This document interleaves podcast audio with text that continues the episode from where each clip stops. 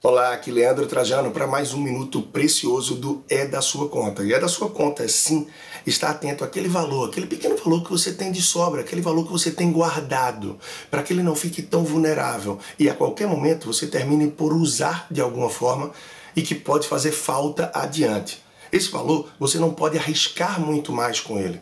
No momento tem pessoas procurando instituições financeiras ou até formas mágicas e mirabolantes de amigos para que esse valor possa render mais.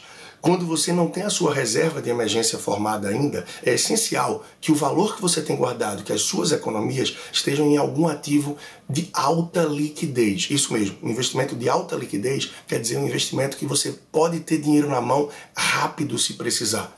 Ah, Leandro, seria então a poupança? Não, de preferência não. Você tem produtos que rendem mais do que a poupança e que tem uma liquidez tão boa quanto a dela para casos de emergência sim. Seria um Tesouro Selic, por mais que no momento, devido à taxa cobrada por ele, não seja uma das melhores opções, mas continua sim sendo uma alternativa, um CDB, anota aí, com liquidez diária acima de 100% do CDI.